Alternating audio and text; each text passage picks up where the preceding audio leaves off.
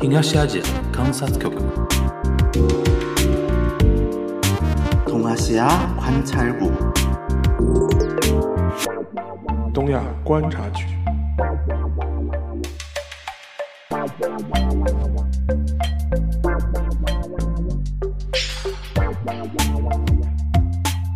Hello，大家好，我是樊玉茹，我是张云清。哎，欢迎大家收听本周的东亚观察局啊。今天有意思了，邵老师，嗯，就是我们难得有一位新的嘉宾啊，就是而且是来到我们那个线下的那个录音棚的现场啊。这位嘉宾呢，就待会儿可以跟大家详细介绍。我是因为就是最近解封之后嘛，就是经常去看看戏啊、看看展啊什么的。那天竟然在看展的时候认识了这位新朋友啊，然后让这位新朋友给我们来自我介绍一下吧。来，Phil 同学，啊、大家好，我是 Phil，然后我是在之前在韩国留学过五年然后现在回到上海，在从事这个文化交流这方面的工作文化交流。Phil 呢也是我们上海人啊，嗯上海人啊。然后那个上次我是参加那个叫什么来着啊？那个那个韩国方面的一个展嘛。今年因为是那个中韩建交三十周年嘛，然后在那个场合认识了 Phil，然后一聊，哎，上上上海人对吧？嗯然后呢，又是又是在韩国是学呃待了五年时间，然后是哪个大哪个学校来着？呃，陈军馆大学，哎，陈军馆大学，陈军馆大学那个，反正看过韩剧的都知道那个那个那个学校，待会儿我们可以展开啊。然后因为 Phil 第一次来啊，不知道我们这个节目的一个调性啊，就是我们节目还比较轻松，瞎一呃那个瞎聊天。然后今天来呢，我主要想说，因为之前你你也你也知道全小新嘛，对吧？啊对你知你知道，其实你 Phil 之前知道我们这个节目，是然后那天相认之后啊，他竟然知道我们东阳观察局。我因为我们有朋友嘛，几个朋友之间，我觉得哎呦虚荣心得到彻底满足的。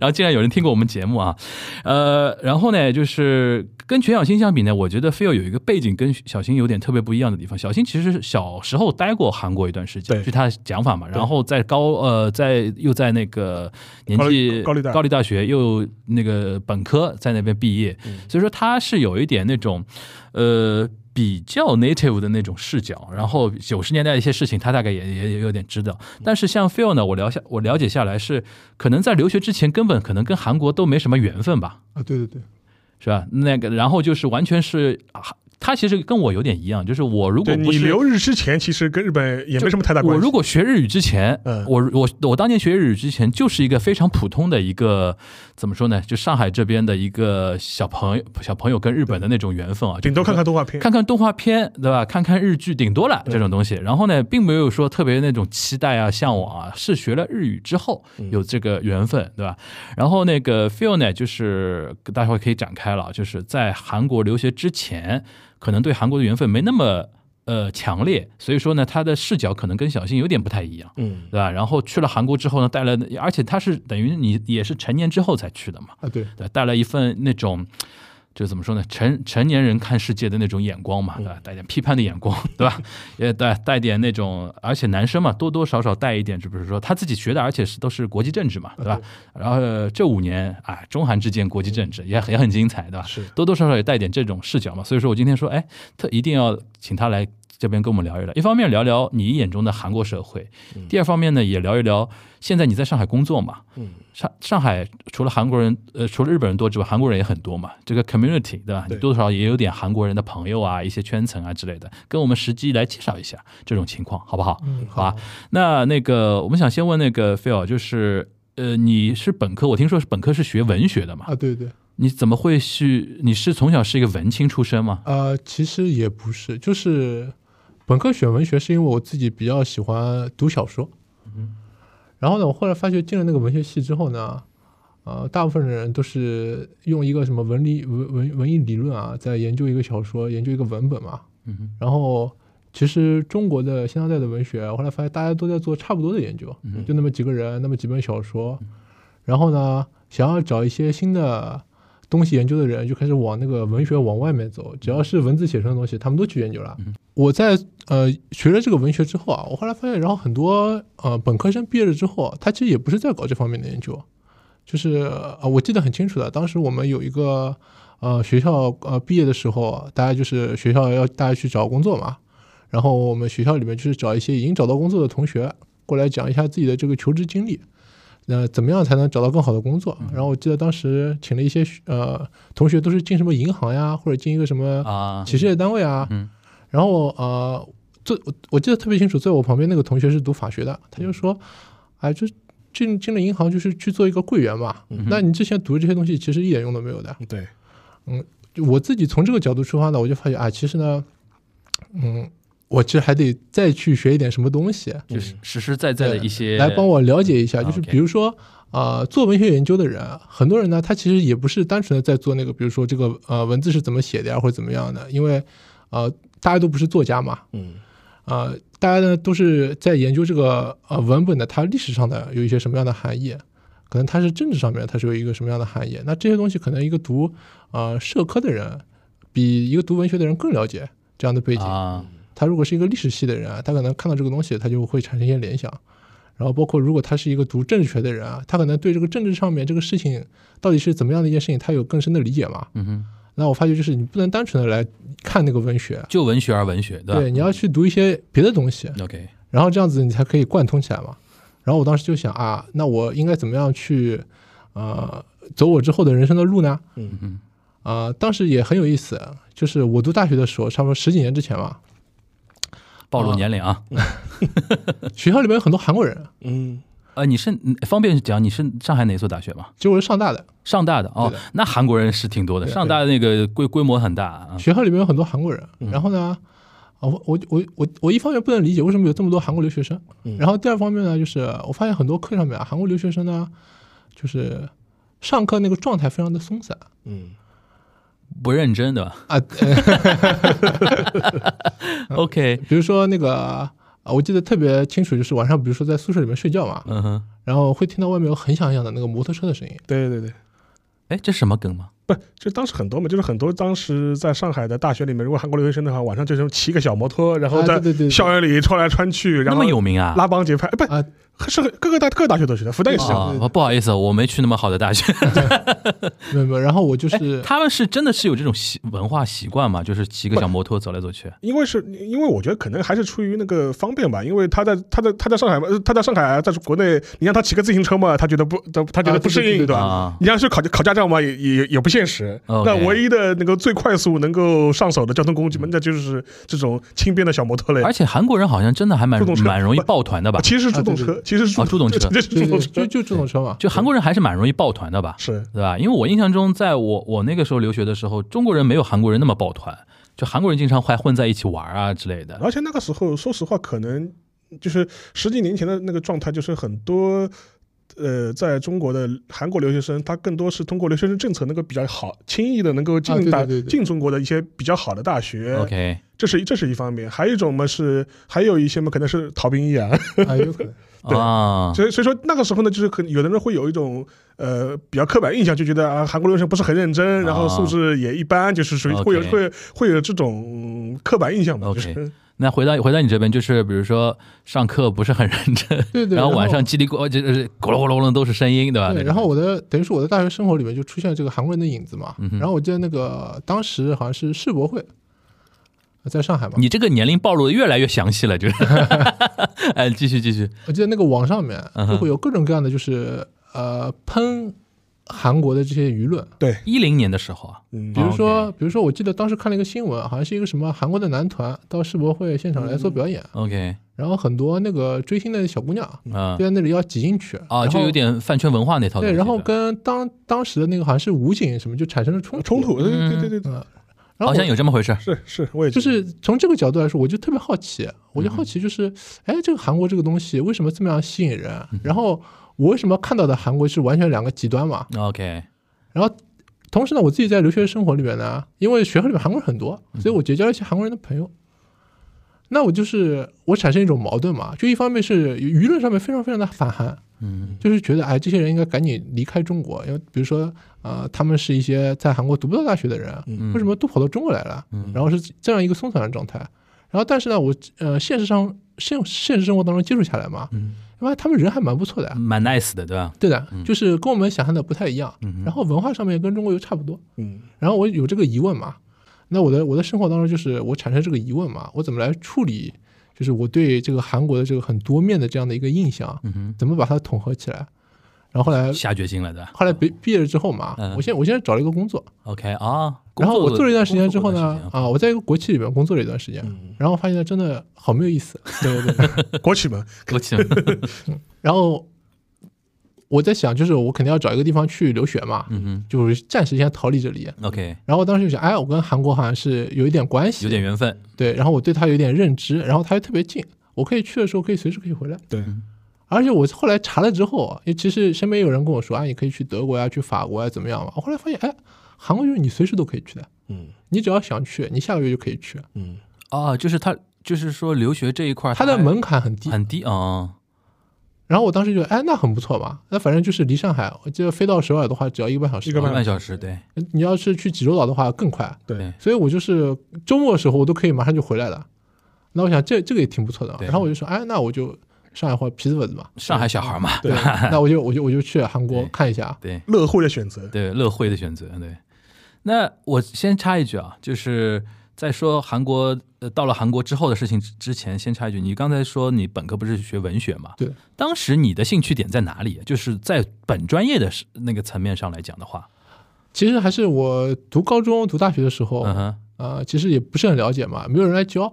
我只我只是特别喜欢看小说，OK。因为我当时看看谁的小说？啊，看看小说就是肯定看很多西方的嘛，比如说什么安娜卡列尼娜啊，哇，看什么看一些什么呃大部头啊陀陀思妥耶夫斯基的一些哇塞罪与罚！OK，啊，看现在回想起来，嗯其实那个是那个呃，怎么说？看那个小说，它其实不算是一个专业，它其实是一一部分的娱乐。OK，就是呃，可能我现在觉得古代的人，因为他没有电视机啊，然后他看不了什么电影或者看不了电视剧，对吧？那他可能看一个小说，就好像古代的时候我们中国人喜欢听戏一样嘛，嗯？但呃，可能比较比较好的一个戏，它对你的人生有一点那个人生意义的一些呃这种呃启示嘛就，莎士比对吧？那这就变成一个好的小说了。OK，那比较烂的小说，可能就大家就没有人看，然后它最后就消失在历史里面了。对，嗯啊，但是光看这个东西，并不能就是保证你的人生会走上一个什么特别好的一个成功的路，嗯对吧？它只是变成了一个娱乐，就好像你看了一部电影一样，嗯花了很多时间。嗯我现在是这样觉得，嗯所以我后来就决定了，就这条路我就不走了。嗯，OK，那等于是完全等于换了一种状态了，到了韩国。呃，那是他我因为我当时去日本的时候，先要去所谓的语言学校嘛，韩国也是差不多嘛。对的，他的语言学校就是你随时都可以去的。嗯哼，他每年呃，我那个时候反正是每年他有呃四次可以入学的机会，嗯，四到五次。嗯，春夏秋冬，对的，那它是那种国家机构呢，还是说那种私？就是在大学里面。啊，大学有大学的那种相相当于语言预科一样，对的对吧？OK，那他要再进入到考学吗？就比如说你语言到一定程度，你可以考本科或者考那个研究生之类的。呃，韩国是申请制，全部都是申请的。嗯哼，就是你在这个学校里边，比如说你读了一年半，嗯哼，然后差不多就是你一年半之后，你可以考到一个，比如说呃韩国的 topic 的六级啊，嗯然后你拿他有那个语言语言资格考试。对对，跟日本一样的。嗯，然后你拿着这个证书嘛，然后你写一个申请书，嗯一个自我介绍，然后你就可以去呃投你自己想要投的学校嘛。嗯哼，你那个时间节点是韩语等于是零基础吗？对的，零基础。哇，零基础，零基础过去第一天什么感觉？你现在还回回忆得起来啊？啊、我我其实那个那个时候就是跟现在我感觉，现在留学生去韩国跟我那个时候去是完全应该两个感觉的。怎么说？就是当时我到韩国的时候呢，我发觉韩国的物价比上海贵很多。嗯但，你能再举得出具体例子吧？比如说你还有印象啊？比如说你到那个便利店里面去买一瓶可乐，它肯定要十几块钱，嗯呃，人呃人民币十对的几块钱，换成人民币要十几块钱。我当时肯定很受冲击的，嗯我就觉得哎，这个可乐怎么会这么贵啊？嗯哼，因为我记得当时在上海，你可能买一瓶可乐就是两块五、三块钱。两两三块嘛，对嗯哼，呃，现在其实也没有，现在也没那么贵，现在也没有贵很多。就就韩国为什么可乐那么贵？呃，它其实就是因为它的人均收入就是比我啊们相对高嘛，OK，它很多东西就是呃他们可以接受的啊。我当时去的时候，我就觉得特别特别贵。嗯嗯，那现在你觉得对物价的感觉是不是有点接近了上海跟首尔？呃，我觉得呃接近接近，我觉得差不多了。对就是其实，在上海，如果你进一个餐厅里面，如果有一个十几块钱的可乐嘛，你也不会觉得有什么特别特别贵的。啊，对，然后包括你呃上海，你可以很多地方可以找到什么星巴克啊什么，然后你可能呃花一个二十多块钱、三十块钱，你可以买一杯咖啡嘛。嗯，我记得在韩国的时候，我的印象里面就是呃咖啡很便宜，嗯，因为满满满满的都是咖啡馆。对我们这期聊过的，就是韩国人血液里流的都是冰美式。对，我记得在学校门口，可能呃，他你买一杯咖啡的话，可能十几块钱就可以买一杯咖啡了十，几块钱吧而且味道都是很不错的。，OK，就是到处都是 manner 的。啊对对行，那那个那还是回到语言这一块儿，因为你当时就是说零基础嘛，呃，生活啊什么的，一开始肯定会会到会遇到很多困难嘛，对吧？当当时是呃那种回忆还有吗？呃，我印象特别深的是，我当时去韩国的时候，也是通过朋友介绍，嗯然后我知道了，就是有很多传教的人。嗯，啊，哎，他今天很多点我们其实节目里面都陆陆续续有碰到过啊，很有意思。就是那种呃，其实马路上也会有，比如说嗯他拉着你，嗯他问你要不要去他的教会，OK，然后呢，我是正好当时统一教会吗？我我当时也呃有就是刚去那里，我肯定马上就先认识一些中国朋友嘛，在那里待的时间比较长的，OK，然后比较懂行的，对吧？我问一下他们，就你要在这里怎么生活嘛？对那有一些人就会说嘛，说哎，这个教会很好，每个礼拜天，对吧？你到那里去。啊、我有人会教你中呃，有人会教你韩语的，韩韩语的 OK，所以你跟我去一次，然后我就当时就跟朋友去了嘛，嗯我就是抱着反正多认识点人嘛。嗯去了之后呢，发现大家都对你特别特别好，非常非常亲切，的。对，因为在中国没有体会到，没有从来没有体验过这种家人般的温暖的，对，然后去了之后呢，就是他可能大家在一起念个圣经啊，然后念完之后大家在一起手牵手一起唱个歌呀，对吧？然后弄完了之后嘛，大家就一起出去吃饭。OK，啊然后我后来发现，还不要你花钱。对，全全都是中国人，对，OK，然后发现大家都是去混饭吃的。对对，这个用魔法打败魔法，哎这个是常态，就是很多在在北美的很多华华也是这样的，也是这样的，人就也是这样的，OK，对，然后呢，就是我去了之后呢，我一开始就觉得，哎，他们怎么会对你那么好嘛？后来我实大概呃，我大概也在那里大概混了大概两三个月吧，一开始、嗯哼，啊，我就发现其实呢，就是他是要你入那个教嘛。对当然呃，那我我肯定是对这方面不是很感兴趣的嘛，对对，所以我就慢慢的就萌生了退役嘛。我说，嗯哎，为了混一顿饭，对吧？我何必要搞成这个样子？对，这个当中呢，也看到很多很有意思的事情，比如说有一些平时学校里面碰到的一些中国同学，嗯嗯，可能在那里读圣经读着读着就哭出来了，或者是唱歌的时候，啊大家手拉着手在那唱，突然间跪下来痛哭流涕他。被洗脑了，对吧？那我看到这些东西的话，我我也想，哎，我是不是时间长了之后，我也会变成这个样子？他 还是有个自省的一个能力啊，然后呢，就是他就变成，其实你是去打工嘛，就变成你去打工混一顿饭吃了。对，然后我就觉得，哎，这个好像其实没什么必要。也是必要的，对，而且呢，啊、他们会那些教会里边的人，他有了你的联系方式之后会，不停的他会不停的找你，对对对对对不停的给你发短信，对然后你里面比如说你认识两三个人，然后这两三个人就轮番轰炸你，对啊、一直问你你今天怎么样呀？对，好不好啊？对，好不好呀？你要不要出来啊？我带你去喝咖啡啊？怎么怎么样嘛？啊，我我刚刚到韩国的时候，我觉得这个很温暖嘛。时间长了之后，你觉得这是一种骚扰，对对，然后我就说，哎，就是我就算了，我就就是跟别的朋友就说嘛，那我以后就不去了，不好意思啊。但你这两三个月那个韩语的确是有进步吧？其其实真的是有进步的，啊、真的是有进步的。那那还蛮蛮有收获的呀。对对对，其实嗯、呃怎么说呢？其实我心里边也对他们不太好意思，嗯啊，就觉得因为他们真的有有点有点利用了人家的那种，就是那些教会里面的人，真的非常的真诚，很认真，很认真的。嗯啊、但是真的是在那里嘛，我觉得那个那个时间长的话，我觉得不太 OK。对，OK，行。那学校这一块呢，就是语言学校这一块呢，语言学校里，他是每天基本上上半天课，然后早上就上课，然后下午就学习，啊，基本上就这样子过时间。那你打工吗？那个时候？啊、其实我有到韩国人家里去做过中文家教，啊哦，其其实也是教会的人介绍的，不是不是 啊、其实是一个也是一个中国朋友给我介绍的，介绍的。OK，他说他要回国了，嗯然后有一家人家、有一家人家就是要做一个家教嘛就，接力棒给你。对，然后他推荐给我，然后我就去了。但是后来我发现那家人家也是教会的，无孔不入啊。OK，那像他这种需求，就是韩韩，你当时去那个留学的时候，韩国人学中文那种需求大不大？呃，我当时去的时候呢，基本上这个班级里边啊大部分人都是中国人，嗯。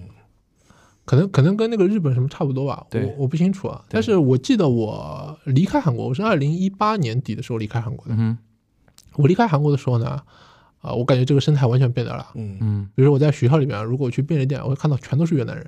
哦，那个全都是非本那个洲人日本一样，一样的，日本一样，都开始东南亚的人开始打工了。日本我觉得这个就是他那个国家政策嘛，他发现他就是不要跟那个中国完全绑在一起嘛，而且还有一点，中国留学生越来越有钱了，对对，然后很很多人就不 不那不去打工了不去打工了，他会看不上了嘛？对吧？日本最多的搞代购去了，对吧？对那那个，韩国差不多嘛，也是也也很多代购吧，呃非常多，非常多女生很多嘛，对对，吧很多在做这个，对对对，所以我呃那边就是，反正我离开韩国的时候嘛，我发现那里就是东南亚的人开始这个群体开始占主导地位了，嗯就是人数超多，嗯，然后跟我去刚刚去韩国的时候已经不一样了。嗯哼，哎，我我好奇，是从你零基础开始学韩韩语到开始读研究生，大概大概是多少时间？语言学校你待了多少时间？语言学校我待了一年半，一年半。哦，那你水平还是很厉害的，就一从零基础开始，一年半就能能上研究生能，上研究生了。嗯，刚刚上刚刚去上课的时候其实听不懂的，但那个环境真的很重，要，对但是学外语真的我现在还是觉得就是，反正你什么都没有就可以上嘛，因为反正那个环境会把你逼出来的。对嗯嗯哼，那有没有马上比如说交个韩国女朋友之类的？这个更快，学的更快，跟你说啊。呃，是有是有，展开展开讲讲，展开展开讲讲，展开讲讲，有啊。有有肯定有过的 OK 有过。韩国女生就是你那个年代，韩国女生对于中国男生的观感是怎么样的？呃，碰到我们这种从上海来的，嗯。他可能觉得出乎意料，大部分的韩国人都觉得出乎意料的。嗯，我可以呃，我的感觉啊，基本上大部分的韩国人，因为其实从上海、从北京到韩国去留留学的人非常的少，对，嗯所以大部分韩国人他可以碰到的一些留学生的同学，中国人都都是一些呃不是这种特大城市来的，嗯，非一线对，所以他们基本上会把中国人跟东南亚划等号。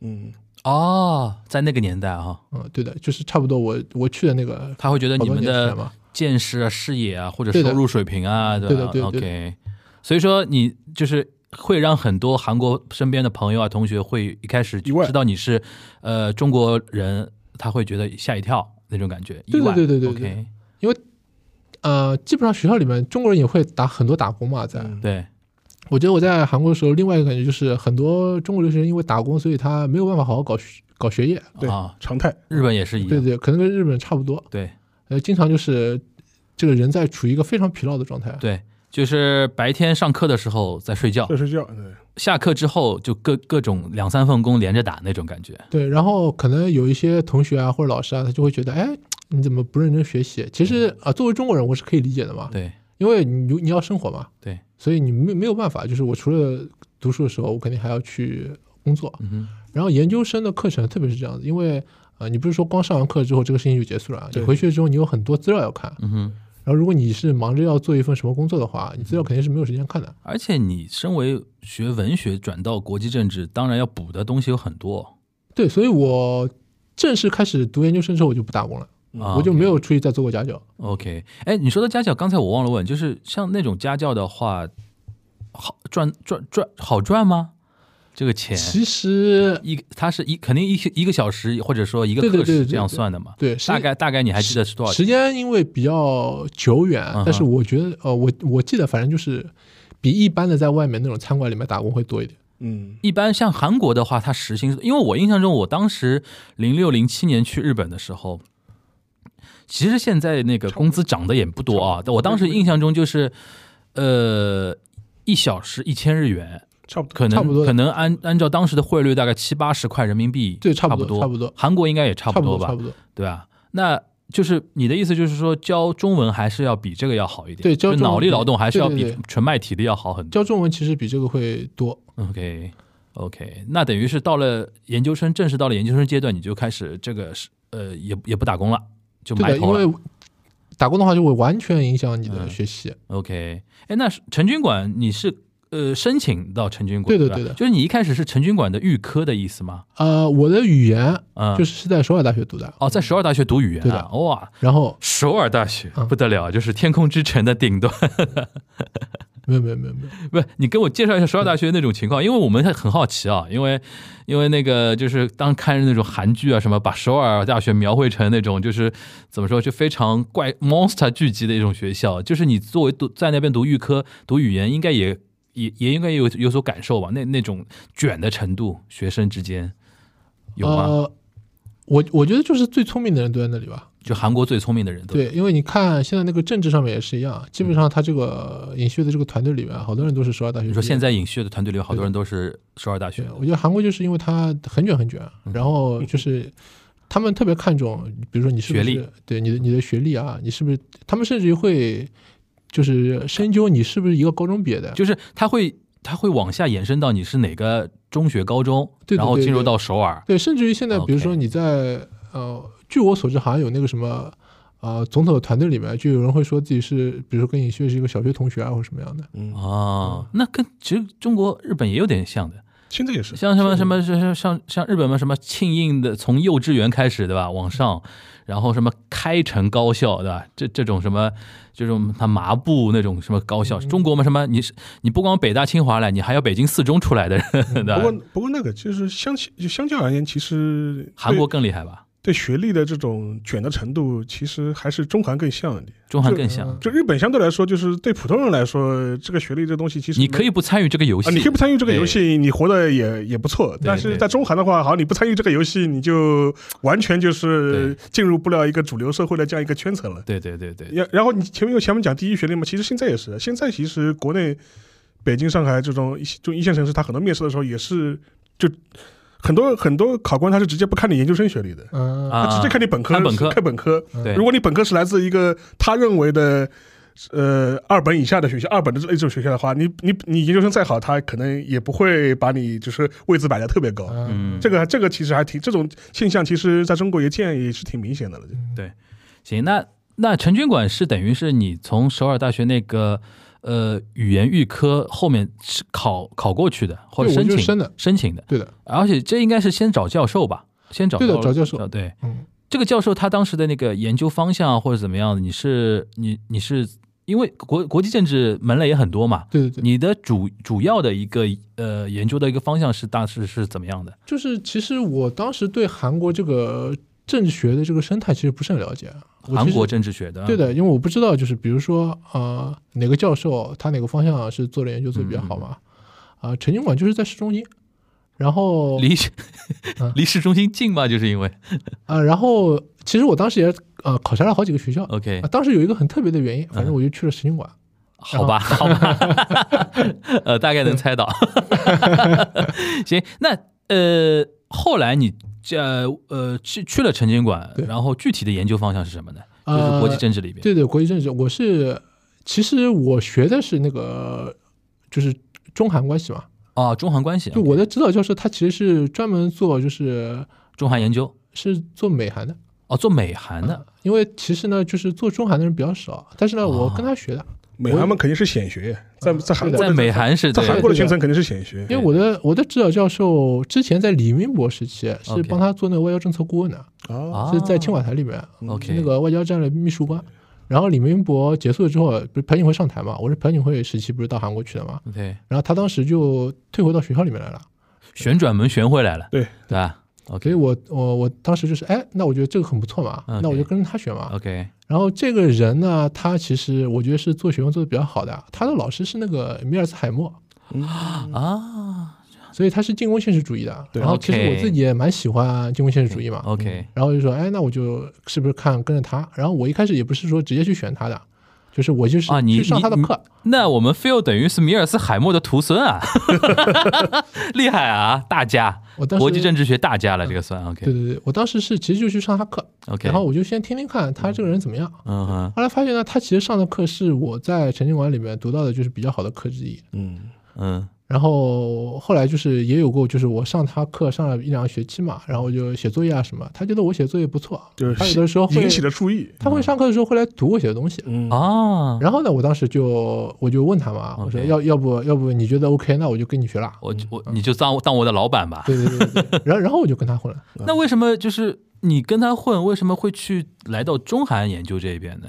啊、其实说实话，就是说对于中国人来说，嗯你比较你能够比较了解的还是中国和韩国的关系，OK，就是你作为比较容易上手。对对，对，你比较容易上手，因为作为一个硕士嘛，因为我本科完全是跟这方面没有关系的，没有关系的。就你要直接去做一个什么美韩的一个东西很难。嗯哼，然后呢，就是我肯定就是哎，中国的资料我是可以马上都可以看到的，嗯然后还有的资料我是可以看到的。嗯然后其实呢，这些的问题其实全部都是连在一起的。嗯，对就是国际政治其实就是中韩关系说穿了也是美韩关系嘛。对对对对对对，因为国际政治里面其实是最重要的，其实是中美关系。对你看那个国际政治的结构嘛，其实是中美关系，然后下面引申出来各种各样的关系。对，所以我们其实只要看着那个中美关系，它的霸权竞争是怎么样变的，然后我们下面就是做那些小的研究。OK OK，哎，其实今其实今年因为很有意义啊，今年因为是中韩建交三十周年嘛，对，对吧？那你自己就是在这个学业过程中，对于等于中韩关系有一个深刻的一个认知了，对对对。肯定比一般的那种韩国留学生回来，肯定认知更不一样了。就是。而且你正好留学这几年呢，又是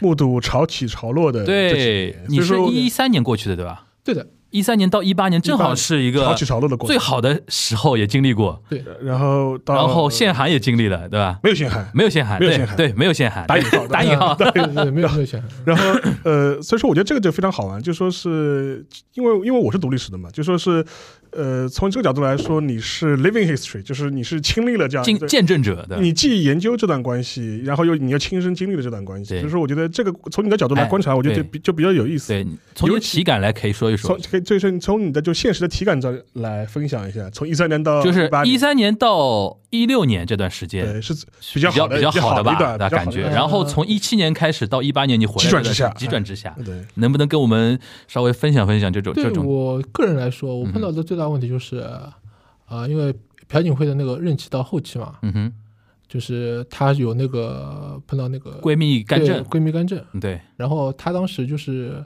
呃被他们就是要弹劾她嘛，对，然后我的指导教授就等于是算是保守那一帮的人，虽然他现在在他之前那个时候已经在大学里了，嗯哼，但是呢，文在寅上台之后呢，就马上开始查他。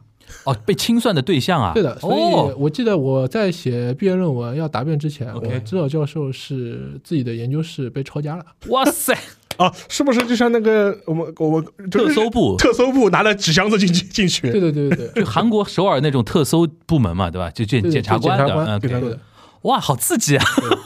所以我记得特别清楚的是，当时我脑子里就一件事情，嗯。就是哎，我你还能毕得了业吧？哎，对我当时怎么知道这个事情的呢？我就是呃，我因为习惯晚上很晚在图书馆里面学习然后我可能半夜里面，比如过了十二点，我就曾经我在山上嘛，对，我从山上走下来，到那个学校门口山下面有一个什么吃泡饭的一个老阿姨的店，嗯，夜宵，在那里吃饭的时候呢看电视，然后看到哎，这不是我这不是学校吗？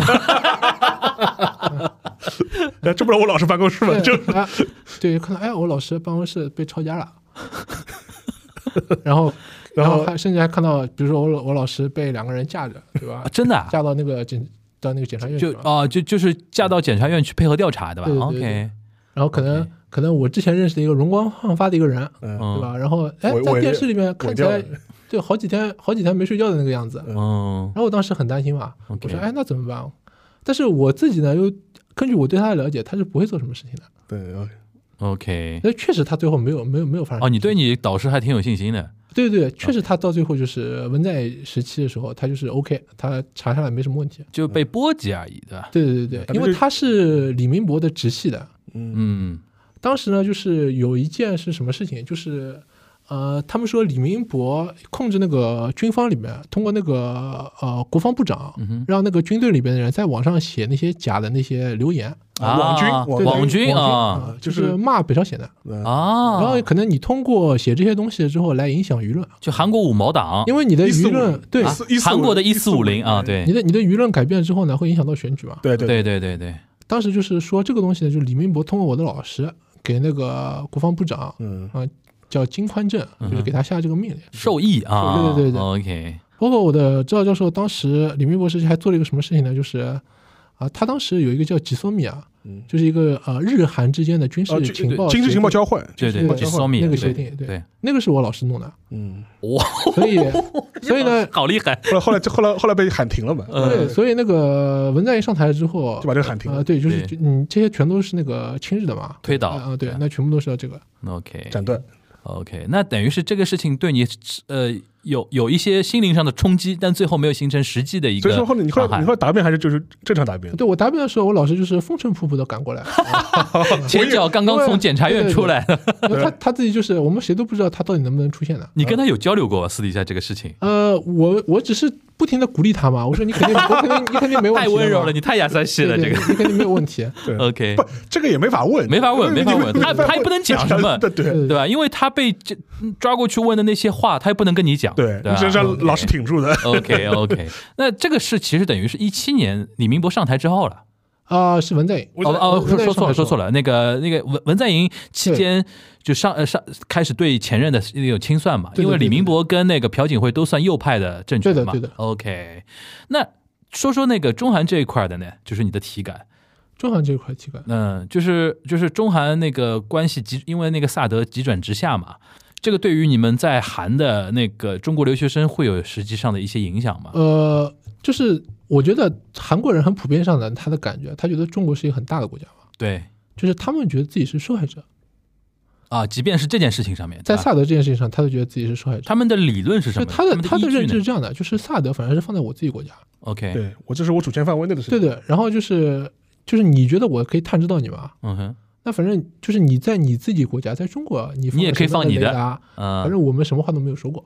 对对对，啊、就是他觉得你这个是在霸凌，嗯，霸凌。很多人不理啊。不理。我自己的感觉就是，可能就是比如说我会碰到一些韩国人，可能第一次见面的，嗯。他知道你是中国人之后，他对你的态度就开始变得很差了，就从那个时候开始的，因为他会觉得你是从一个就是一直在霸凌我的一个国家来你的人。你从一个霸权国家来的啊 那种感觉，对。吧？OK，我我自己很明显的感觉嘛，就是我们小时候读历史，一直觉得就是中国，比如说鸦片战争呀，就是一直是被列强嗯。来侵犯的嘛。对对对，后来我有一天我发现我在韩国看报纸的时候，中国就是列强，嗯，就是中国是算成列强里面之一的。就是韩国报纸是直接这样写的，对吧？OK，然后所以说我也一样，我在日本街头看到什么打倒中华帝国主义，我就吓死我啊！我说，哎，怎么怎么怎么倒过来了，沙老师 那种感觉。不，但是从历史上来说的话，就是中国在海外唯一有过的租界就是在韩国，嗯，就是这是在晚清的时候。所以说当时，所以在当时韩国人的记忆中还是有的的。当时袁世凯就是说，在在在韩在朝鲜在朝鲜半岛就是说当家的时候，嗯当时也在韩国开过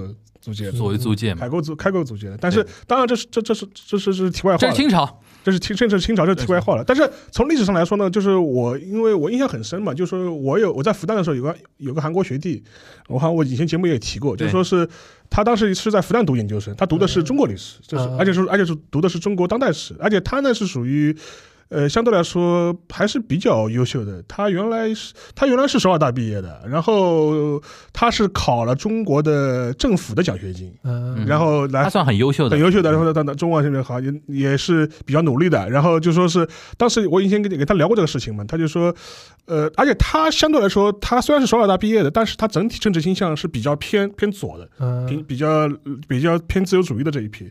他按按他角度，所以我跟他很开诚布公的讨论过，就是就是民族主义的这个问题。当时他那个理论就是说，他说朝呃不韩国人呢民族主义意识这么强，很大程度上他就是他会觉得呃是韩国人他的近代史导致他的受害者这种心理特别重。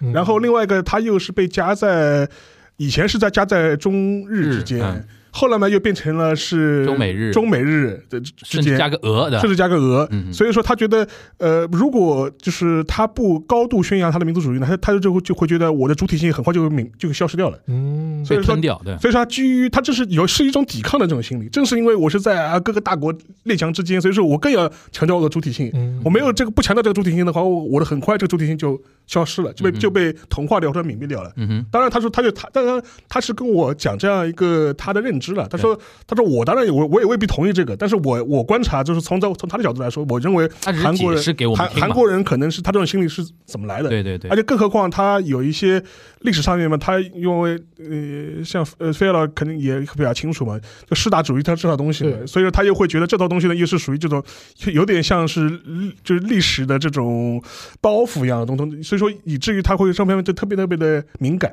嗯哼，对。嗯哼，行，那不不过我还是要补充一点啊，就是声明一下，就是刚才比如说包包括 Phil，包括沙老师的那些说明，其实我们在展现，在呃解释一些就韩国人他们自己是怎么样想的，对，对吧？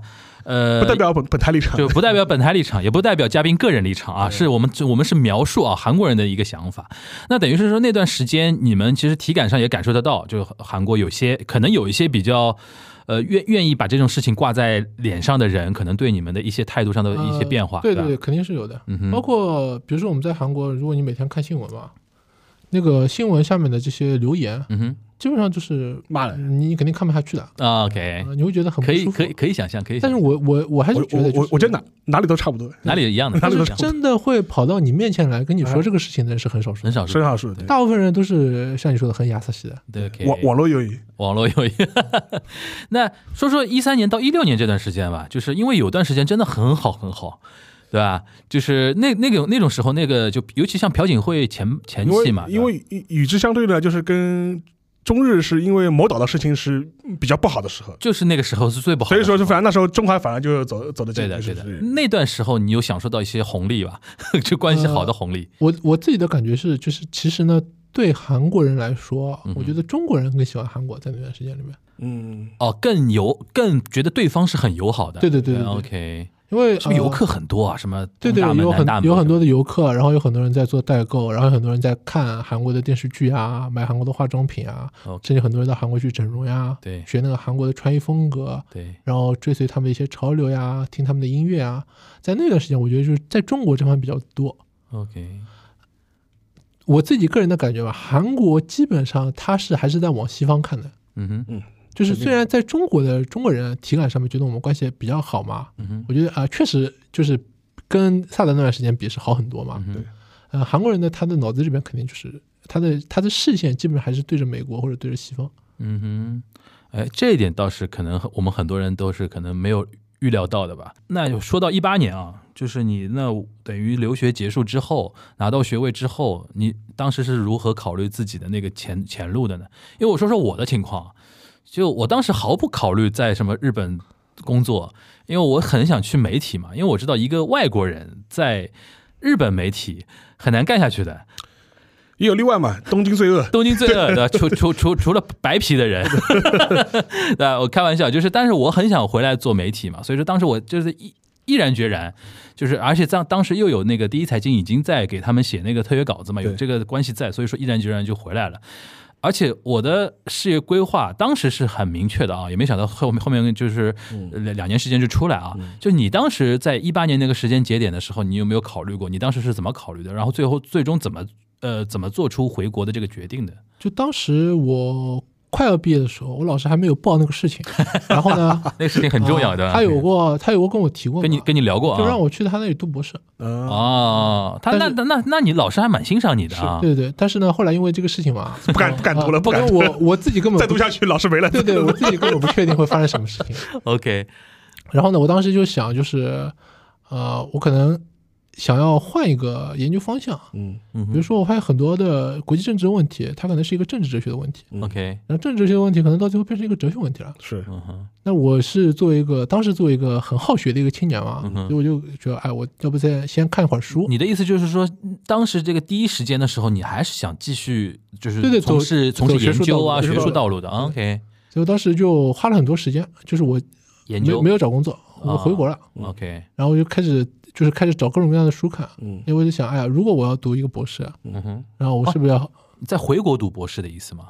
不是不是，只是我就回国了一段时间，对对对随便随便，就是我可能之后会有一个想法，对吧？我明确嗯的有一个目标，我要到哪里去读一个博嘛。先回国休息一下。对，然后我在那个时间里面，我就想好好看书然后看，哎，我是不是适合什么样的方向？，OK，然后看了一段时间之后呢，然后我发觉这个这个事情是没有结果的，怎么说？就是我要用我这个有限的人生啊，去研究一个就是没有底的一个事情。嗯然后很多的，就是我我不能确信我自己会变成一个很好的一个知识知识上的内容的生产者，嗯是一个很好的一个搞学术的人。嗯然后发现很多的，就我在接触过很顶尖的学者之后呢，我发现很多搞学术的人，其实每天在生产内容不并不怎么样。对，都是学术垃圾。哎、对对啊、讲的讲的直白一点，或者是更多只是为了评个职称，对。换个学分，就你有点幻灭的意思，对吧然？后我我不能我我有的时候怀疑嘛，嗯，我不知道我自己是不是会变成这样的人。嗯就是我为了生产一篇文章，就你不想成为那样的人，对我去传一篇文章我不希望变成那样。但是我又发觉呢，就是走一个很纯学术的，完全就埋头在一件事情里边嗯，干十年冷板凳这件事情，嗯，就好像你已经看到了你人生的结尾，嗯嗯，你看到那个结局了，嗯，这样子又觉得哎，你的人生一点可能性都没有，又觉得没有意思。OK，哎，关于这一点，邵老师，你你自己作为一个学者啊，青年学者啊，不，但我还好，因为我毕竟不是在这种大学的学院。对你不在大学里边，大学学院但是你在那个算算学术机构吧，嗯，对吧？你是来怎么看这个问题？肯定我觉得我觉得是啊。国国内环境也会这样我。觉我觉得没事，我觉得没错。而且说实话，尤其是人文社科类的，就是你要读学者这条路，或者读研究生、读博士这条路的话，将来的话，说实话，我觉得第一个现在的职业前景确实不是特别好，因为你的教职越来越少嘛。就说是就啊，上次我们聊过的，就是就跟在日本一样嘛，日本现在就是大量的这就因为几个结果，因为其实本来从根子上来说，确实并不需要那么多人来读人文社科的基础的这种学科不需要。本来这些学科就是给讲的讲的赤裸点，就是给有钱有闲的这种人去读，然后你可以不不为俗物所缠绕，然后安心去做你眼前的学问。但是因为这些这几十年二战以后，整个全世界范围内大学制度的这种批量生产化嘛，就导致学术的专业领域越做越狭小，然后整个一个生产过程的量呢又变得就是供大于求了。泡沫了。供供大于求了，嗯就说这这这其实本来确实不需要这么多博士啊，就是说，然后生产出来之后呢，如果你要走学术道路的话，其实就变成了一个生产的内循环。然后因为你有这么多博士，然后卷起来了，然后我们有这些一些这些教职，然后你又培养了更多。其实并不并不需要了这些博士的，就卷起来了，就卷起来了。然后现在的话，其实在日本就非常流行嘛，就是什么所谓那个博士浪人嘛，嗯。就是属于这个话题我们聊过，有聊过吗甚至你上次提过有一个女博士不是还自杀啊什么？对，就是很多，就说就说就说可能就是你要花很长时间去找到个教职，然后，呃，当然了，或者是在找到教职之前，你到处做非常勤，对吧？要么你到处做博士后，这种情况其实在日本特别多，然后在中国其实现在也是的，中国其实中国肯定也是这样。然后你好不容易啊，你混进一个大学，当了个讲当了个青年讲师，然后你要担心自己的饭碗，因为现在大学的制度又是非升即走，若干年里面你你是拿不到若干年，比如说你副副教授的评不到职称，评不到？职称，你就滚你就滚蛋，就就合合同就不签了。然后你这这这几年你就压力特别特别大啊，所以嗯说像这些年的话，其实也也出现过很多，比如说青年教师什么猝死啊这种事情。反正我觉得类似的这种情况，我觉得是确实是挺多所以说对从这个角度来说的话，我啊我觉得就说是，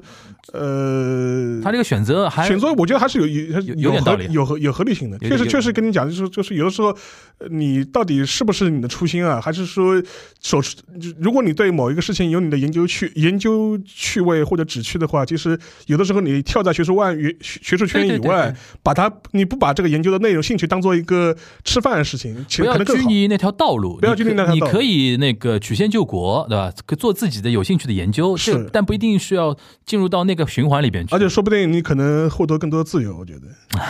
这话有深意啊。那最终是怎么样一个契机？你觉得说是要那个呃，就是找工作，或者说就在，因为当时是回已经回到回到上海了嘛。对对，我就是很长时间一段很长一段时间都在看书嘛，嗯哼，然后我发觉就是看书这个事情就差不多我要停掉了，呃你总是要生产嘛，对嗯、你要做一个这个对社会有用的人，对，对吧？那我就开始哎呀找工作，嗯，然后我后来就找了一份工作，嗯哼，就现在现在这个对对，就是在做一个就是做这个中韩之间文化交流的一个工作，OK，那因为你现在比如说是一八一九年之后回来，然后你再回看你这个五年时间啊，你比如说除了学到了韩语，学到了国际政治方面的一些知识之外，你觉得还有什么其他的收获吗？这五五六年的时间，呃，很多在韩国很多很多，我觉得其实呃对我整个人的这个三观有很大的改变吧。嗯，怎么说？就是一方面就是在韩国嘛，就是你非常的独立嘛，啊？就独、呃一个人生活嘛，对对对对，就是我一直一个人生活，然后碰到各种各样的问题都是一个人解决嘛，，OK，所以应该应该跟您差不多，对对吧？对？所以就是嗯呃，可能跟我之前是一个在中国的话，因为你一直在上海的话，你会变成一个妈妈 boy，对，饭来张口，衣来伸手，对吧？对，然后呃，我自己就是找到了我非常感兴趣的，就是觉得我可以一直干下去的这么一个领域，嗯哼，嗯，比如说政治啊，比如说文化交流啊，嗯韩国呀、嗯其实我就是我，我越越来越觉得，就是可能我人生想要变成一个韩国通，嗯啊，变成一个就是在中国的比较了解韩国的一个人。嗯嗯嗯，这也是为什么就是。呃比如说，呃，这个黄哥邀请我到这里来？然后 说，哎，这蛮不错的，，OK 呃因为我可以学习到很多啊、我本来不知道的东西。嗯嗯 OK，然后包括我在韩国认识了很多朋友嘛，是认识了很多人，嗯他可能打开了我完全另外一个视野。因为呃，首尔它就是作为一个呃一个首都，然后它可能内部有最好的学校，韩国最好的学者他是有什么样的想法，他对于中国是怎么看的？就资源高度集中，对对对对，可能跟我在上海可以接触到的又不一样。对对，然后在那里就是，呃，我我一直觉得就是很多人问我为什么去韩国留学，我觉得就是我其实是曲线救国的，嗯。因为我如果去一个其他一个国家，啊、有很多人跟我竞争的话，可能我接受不到那么好的教育资源，嗯。但是我去韩国的话，我就可以得到韩国一流的教育资源。嗯。然后这件事情就是我我觉得呃，我去韩国是很赚的。嗯哼，然后我回到上海来也发现，就是虽然有很多呃东北的朝鲜族，可能他们的韩语非常的好，啊、但是呃，就是作为一个上海人的话，嗯基本上我没有怎么看到过有上海的男生对，他。真的很少，真的很少真的很少。OK，因为前面你讲这个，我特别感想，因为像你这次就之前在韩国留学的经历，等于是你的导师，就不管他后来有没有出事的，对，然后，但是他至少你是直接接触到了一个国家的一个 policy making 这个层次的这样一个人物，对核心阶层，对对，就是一个这等于是就是一个，你可以想象一下嘛，就是你在中国读大学，然后你你的研究生导师是一个为中央什么出谋划策的是吧？海海里边去过的啊，就就这种这种这种角色，所以说我觉得这样的话，其实是确实是一个比较难得的机会，而且他更容易了解这个国家很多运作逻辑英思考的脉络。脉络，他的他想逻辑是什么对啊？因为如果你的导师是那种圈外人或者说边缘的话，很多是意会嘛，对对吧？然后分析事后的分析。是。如果这样的导师的话，他会把这个决策的一个过程的怎么想，当时发生什么事情摊开来给你看，其实其实是很很珍贵的一个经验了。对对对，呃，而且呢，就是他现在在那个尹锡悦的新政府里面，他又进入那个总统府了又转又转回去了，又转回去了又转回去又转回去了。旋转门又转回去了。他现在他现在是做了那个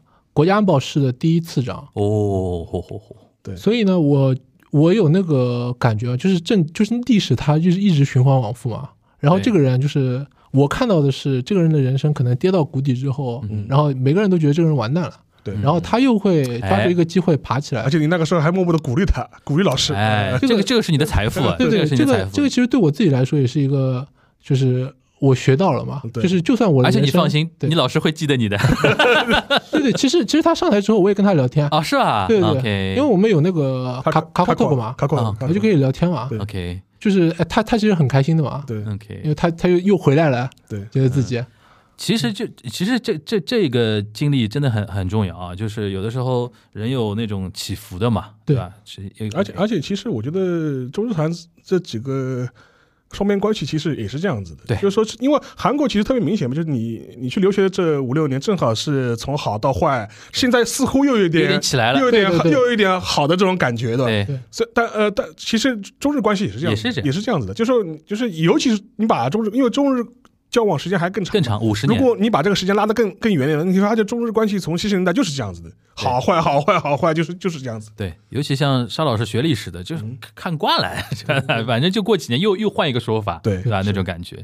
行，那那个我们回到上海这边啊，因为我还有今天还有一块想特别想跟你聊聊的，就是你回到上海来之后，跟你去去韩国之前，你的生活肯定不一样的地方。首先，你的年岁的一个增长，第二个。你现在回到上海，你就会很，而且因为你工作的关系嘛，很应该会很多接触到上海的一些韩国人的 community 嘛，对对？你这个能跟我们稍微描述一下？因为韩国人的 community 对于对于我跟沙老师这样的人来讲的话是非常陌生的。就是我我我除了去过韩国街吃过饭之外，我就没有没有更多的接触。你回来之后的接触下来的感觉，你能不能跟我描述一下？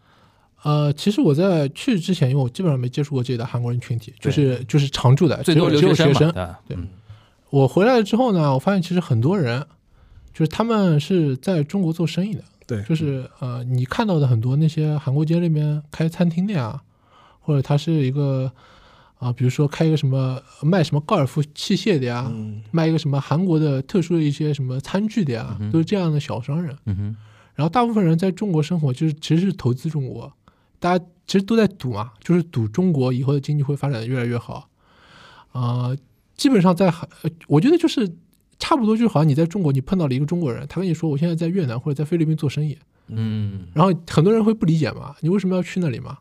嗯，就是因为这里也有很多机会嘛。对，其实对那些在上海的韩国人来说也是一样，嗯，就他们其实也是在赌就是中国的这个国运嘛，所以很多人就是愿意在在这里生根，包括很多留学生，他可能在韩国他没有办法读到一个很好的学校，然后他到中国读了一个比较好的学校，然后他毕业之后发现，哎，这个地方就是未来在这里，韩国非常的卷，这里中国虽然也越来越卷，但是没有那么卷，嗯，然后在这里遍地都是机会，可以在这里做一个什么生意，把一些在韩国有比较优势的一些东西拿到中国来，然后他们就觉得，那我就是不要我读完之后就回去了，我就可能我十年二十年一直在这里，然后很多人会选择在这里找一个中国人结婚。嗯，就等于他把自己的生命跟自己的命运也赌在中国这片对对对土地上了，对吧？那是不是说，在上海的韩国人群体，你的感觉总体上感觉他们的群像就是一批还蛮有冒险精神的一批人，对对对，是吧？对的。跟跟待在韩国国内的人不太一样。啊、韩国其实传统上他，他韩国人其实去去满世界跑的。对啊，对，他整体上都比较有那个冒险精神整体上是向外。他因为韩国就是很卷，嗯哼，所以很多人就往外开始找机会嘛。对。然后有有的人他可能就跑到美国去，对。对？他开一个什么洗衣机房啊，开个加油站，洗衣机。房 这种这种很多嘛。对对对。那跑到中国来的，他开一个他开一个韩餐厅，对，所以我觉得就是他们本来就是有这样的一些倾向嘛，他们会往外面去挑战一下。嗯哼，哎这个这点我觉得跟日本对比就特别明显。对。日本人就家里待着，就对。我们我们这里哪里哪里都好。所以说，待在中国的，有待在我只能说上海，待在上海的日本人群体，因为我还了解一点，跟待在韩国人呃待在上海的韩国人群体，我觉得不一样的一点，就是刚才我觉得他那个冒险家精神那一点，我觉得韩国人还是更明显的。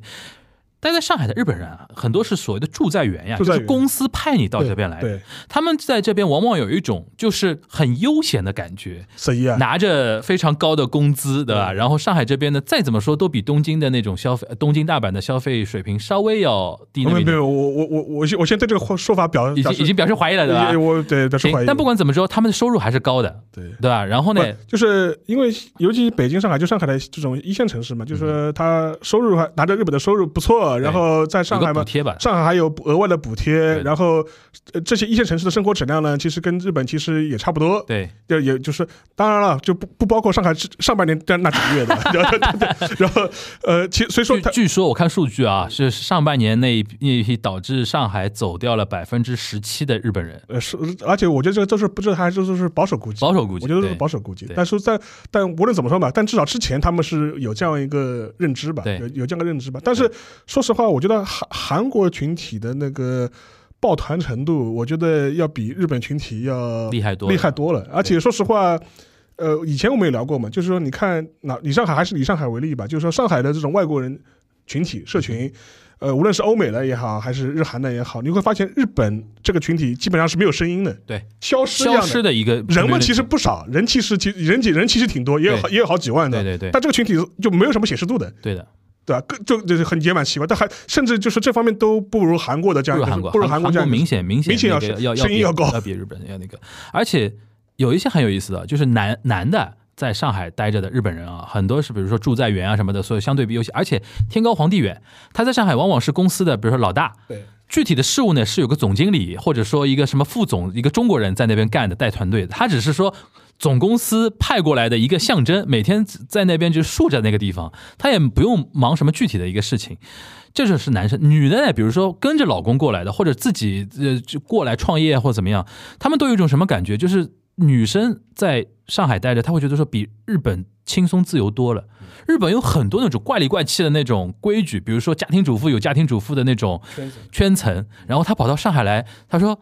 我都不用去想明天我第二第二天要给老公做什么便当这种事这种事情，就是很轻松嘛那那种感觉。所以说他们有的人会觉得说，在中国是过第二种人生的那种感觉。但刚才听那个 Phil 的意思就是说，韩国人他还是有一点那种冒险家，敢把这个命运啊给赌在赌在这边的啊。这这点的日本人好像相对相对少一点吧，他们还是说我后面还有一个后花园，还可以回家，对吧？还实在不行的就可以回去那种感觉，是这样吧？对，对韩国人有一些呃，他们自己的中国梦嘛，啊，哎，这这种是有一个固定说法的吗？韩国就中国梦哎就我说的。啊，你说。的 其实像你刚才说的，就是那些住在远的那些情况，其实也有。也有的，OK，因为呃，我也工作上认识了很多接触到这种啊、外派过来的一些像公务员呀，或者企业里面的呃企业家呀，嗯，一一些这种啊、比较高级的那些公司里面的人，他们其实状态也差不多。差不多，嗯、我觉得可能就是在这里呃过个两三年，然后有空的时候打打高尔夫呀，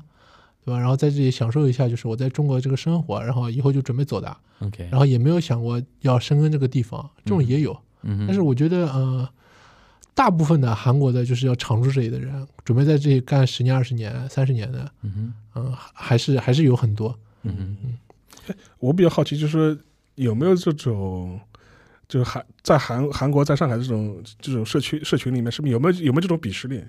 因为就日本其实也有的嘛，就是说是各个就是这种比就是哪个层级哪个层级，就是有没有有这样很明显的这样一个鄙视链？呃，肯定有，嗯，就是比如说，如果你是一个大企业被派到中国来的，嗯。你可能本来在韩国就是一个很好的学校，可能你是美国的一个大学毕业，对对对。或者一个韩国的顶尖的对，什么首尔大学毕业的一个人，对？吧？那他可能到中国来做一个啊、企业的一个什么 CEO，嗯，对吧？那也也有那些就是比如说一个什么民营的小企业，对吧？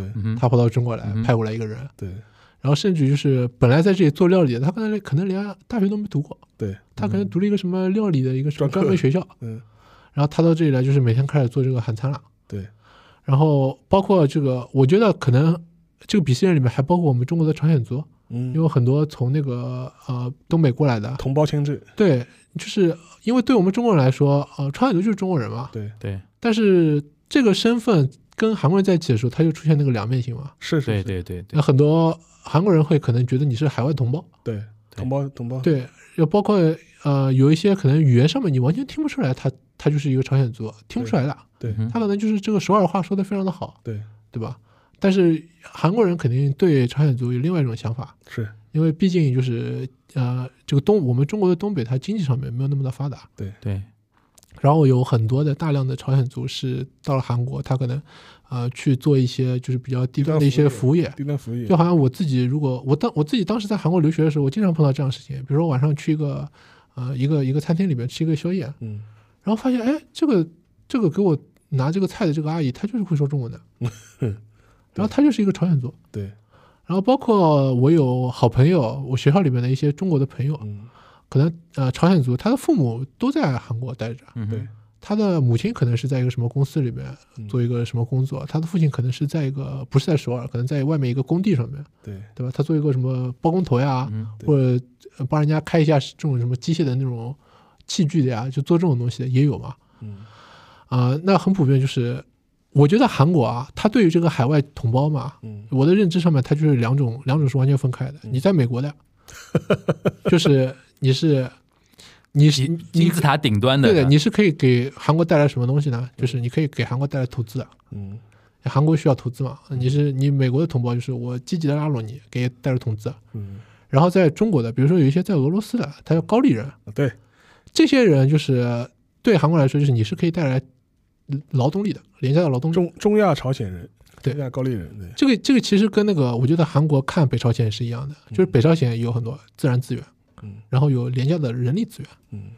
然后它可以增加它的国土面积，嗯，对吧？就是从这个用主义对啊，从这个角度来看，对吧？那朝鲜的这个这些对他们来说，这个同胞，包括我们中国这个朝鲜族，对吧？嗯。他们可能从这个角度来看的，所以这个这个鄙视链就是不是我们我们作为中国人啊，我是完全看起你来客观描述，你客观描述，对。嗯对我对我来说没有什么不一样。嗯。对，但是对韩国人来说，韩国非常注重就是你在这个等级里面，这个课程里面是什么样子，嗯，包括包括你认识一个韩国人，第一面，我觉得中国人基本上很少问你是几几年生的，对对对，他现在长幼先要分好，韩国人是非常的这个我们传统的这个儒教的，对。他会问你对吧？你是几几年生的？如果你跟我是一年，你是几月份生的？对，他会问你这个东西。对。嗯，然后马上口条就变掉了，对对吧对然后敬语就出来了，对我跟你说话的方式方法，就是这一套完全都要换掉。嗯，然后包括我对待你，对吧？我用什么样的礼仪，对吧？这个都会换嘛。对，所以我感觉是他们可能跟日本差不多，就是我觉得比我觉得比现在日本比日比现在日本比厉害日本厉害，比日本厉害，就是我要我要先找到，就是我跟你在这个位阶里面，我是在哪里嘛？对。嗯。那这个这个鄙视链就是大家要马上判断，对吧？嗯先盘道，先盘道，嗯因为你前面讲那个海外同胞的事情，我就想到之前看那个韩国电影嘛，嗯铁雨》，啊，铁雨啊。铁雨，里面当中有一个情有一个片段我印象特别深，当时也反正就发生了相关的事事件吧。当时有一个住在韩国的一个中国的一个官员，然后跟一个呃青瓦台的一个高级官僚在对接，在在互相分享信息，然后对方就说跟那就是跟那个中国官员说，就是你毕竟是朝鲜族啊，就说你就是还有些事情你还是要告告诉我们，你还是要帮帮我们的。嗯，结果那个中国官员就马上甩了一句话，他说我是百分之百的中国人，他说。嗯他说你就是呃，就是碰到有钱的人，你就呃碰碰到有钱的侨胞，你就说是同胞的；然后碰到就是说没有钱的们，你就把他们就是另眼相待的。对对对就他就说当时也是讲这句话，我当时印象还挺深的。对，所以说我觉得这样一个，但是你前面讲那个未接式的，就是我。跟那个韩国朋友就是有限的，就说是打交道的这种经历里面也是的，就是很明显，就是说其也是一上来就是先要分好长幼，对对，没有先分我长啊。我说我说这这个这一这一套呢，就是日本人当然也讲那个科层，也讲这种等级秩序，但是相对来说，我我就是我觉得这个现在这个程程度的话，我觉得应该还不如韩国。我觉得现在不应该，嗯就日常人际交往里面，就说还还跟跟跟这点还是比较差。但是，而而且有一点啊，嗯，日本人有的时候他知道你是呃，就怎么说呢？呃，他日本人跟日本人之间可能还稍微稍微好一点。他知道你外国人，他就他知道你外国人其实没有那么多的那种呃严格，就是如果即即便你是一个像我这样，比如说你会说日语的，然后日本待过的，甚至日本大学出来的，对然后他知道你是，他标准不一样，他对他会稍微放宽一点。他标准就不一样。但我印象中好像韩国人还是蛮严的，这个这一块儿。呃，我自己的个人经历就是，我是刻意避免就是进去到那个位阶里面去。你是刻意保持一点距离。啊，这就符合我们这个节目之前讲了好好几次。我们我们其实普普及过的，其实这当时针对日本，现在看来韩国也这样。对。就是你要在日本和韩国混得好的话，你有的时候反而要强调一下你老外的身份。对，就是你根本就不要进去玩这个游戏，对，因为你进去玩了之后，就会他会用同标准来对对待你的话，会很对对对然后严格的。然后就是他有好的地方，就是你可以使唤一批比你小的人。对 对。但是不好的地方就是你会发现比你大的人都在使唤你。OK，然后我我我插播一个插播一个就是八卦新闻，也不叫八卦新闻嘛，就花边新闻。就之前我们之前聊那个日本那个棒球甲子园的时候一八年不是金足农嗯，传奇嘛？。对对对，然后今天金足农爆出一个大丑闻，那大丑闻怎怎么了？就说是被爆出来，就是金足农的棒球部、野球部，嗯哼，就是存在，就是说是高年级欺凌霸凌低年级的这种行为，体罚霸凌对这种行为，然后就被那个爆出来了。然后说可能明年春假的资格？不是明年春假的资格就把它取消掉，取消掉了然后就爆出了一个负面新闻。但这个事情火上浇油的是什么呢？嗯就采访了那个金足能学校的校长，，OK，那校长就甩了一句话，大致意思就是说，呃，据我所知，哪哪有呃长辈不教训那个小辈的，就是这种很正地方常的的，很正常嘛。OK，然后这种时候，我看了看那个推特上面很多这种日本人的这种发言，很发言也蛮有情的，就哦，秋田这地方果然是乡下一个，我刚想说，我刚想说，其实就是因为现在，比如说日本地方啊，所谓的一些小地方啊、村镇啊、农村那些地方，它还是比较传统的价值观念。对，但是可能东京的眼光来看的话，就不一样了，完全不一样了。对他就他会觉得你这种东西已经是很过时，很过时、很过时的，对对对。到现在还在什么我觉？得韩国肯定也是一样，就越农村的地方可能越保守啊，怎么样对，就是越农村的地方，我我认识的很多韩国人跟我说啊，就是其实这个味觉这个东西其实是从中国来的嘛。对，嗯这早年嘛，他他他其实是这个儒教的对对这个这但但问问题是问题是中中国我们革革命过了，对对对，就是新文化，我们觉醒年代了我。们我们已经革命了，他们没有经历过革命。对对对对，然后呢，呃，后来就是他们到了那个现代之后，比如说他们有一些西方的一些价值观开始进来了嘛，对嗯然后就是所以他们那边有很强烈的这个价值观上面的冲突。是代际冲突。对对对，比如说年轻一代他可能就不吃这一套了，年轻这一代就是我就我就要平等的，我要自由的，对吧？你不要跟我讲这个讲这些东西，对吧？但是比如老一代的人，他可能就是我就是要儒儒儒家的这些东西，嗯，然后包括我们刚才说的，对吧？还会有一些什么基督教的呀、天主教的人冲出来嗯，啊。就但现在这个整的这个氛围嘛，我觉得是越来越好。就是可能也是跟我们差不多，年轻人的话呢，就是越来越嗯。不讲究这些东西。嗯但是我就是还讲回那个，就是他们的海外就是那个群体啊，就是因为我们前面有聊到过，就是很多呃，在中国或者在美国的这种日本人，嗯哼有往往往会一种心态，他就觉得就是他跳出了日本这样一个社会之后，他觉得比较自由。自由自在，就自在，就是没人管我了，就是我不用遵遵守这套潜规则了。对，就是在你最具体接触啊，像像在上海的这种韩国人，会不会有也有这种心态？他觉得在上中国就比较自在我。会我会放肆了，中国中国自在，很多人都跟我说中国自在是的，对，啊、我我是这样觉得的，就是，但是如果你只要有一天是生活在这个群体里边的话，啊就是你这个自在是假的，假的，对，啊、因为比如说就是你在韩国啊、你在学校里面，如果你跟一个年纪比你大的人去吃饭，嗯哼，你永远不用出钱的，对，全都是这个年纪比你大的人。但是你要敬酒，对，但是你换句话说就是什么？你享受到这个好处吗？你要付出代价，你你在升一级的时候，你要给下面的人买啊。对对，那如果你开始不讲究这个东西，对吧？对你说你要去跟上面的人，嗯上面的人请你吃，那你也不要。对然后下面的人他们会要求你来，要求你来付，对你可以拒绝吗？对所以你在那个框架里面，其实你无处可逃的。对对，所以你你你你只要在这个团，除非你今天这个韩国人，对吧？你完全是周围都是全都是中国人，你在那里过。嗯哼，对。但是你你们也看到，就是韩国人他是抱团的嘛，对。大家在一起，因为互相帮助，就是说一个环境里边只有一个韩国人的话，只有一个韩国人呢还好，出现两个韩国人呢，你就进入这个循环了，你肯定要分一个年纪的一个长幼了，一个东西。对。对对行，我觉得今天这个那个机会非常难得啊。然后 Phil 从他的角度跟我们聊了很多，因因为我觉得你是从一个呃成年之后进入到韩国社会一个观察者，然后回国学成归来之后，又带着这种呃观点跟带着一种知识的一个积累啊，然后回国来做一些文化交流的一个工作。我觉得这个身份非常难得啊。今天有这个机会跟你聊了大概一个多小时，我觉得呃。以后吧，以后如果我们有像呃类似的一些，比如说合适的题目啊什么的，我觉得还可以请 Phil 来讲。然后同时我们也欢迎你带你的韩国朋友啊，就中文讲的还可以的，对吧？或者说哪怕是呃哪怕中国人也可以，但是在在韩国有他自己的一些特殊的经历啊什么的，可以跟我们来讲一讲一些故事。因为我觉得我们东亚。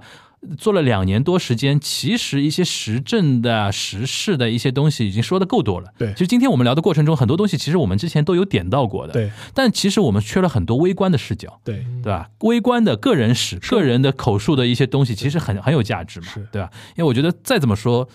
宏观的两国关系都是由一个个个人组成的，对吧？那可能每个家庭、每个朋友之间的那种互相的一个怎么说民说说的比较高大上一点，民间外交，民间外交这个东西还是需要的啊。另外就是我就是多多说一句吧，因嗯为宏观的两国关系啊，好啊左右不了，坏啊，我觉得都是一个历史，跟前面讲非要讲的，这是一个历史的大循环。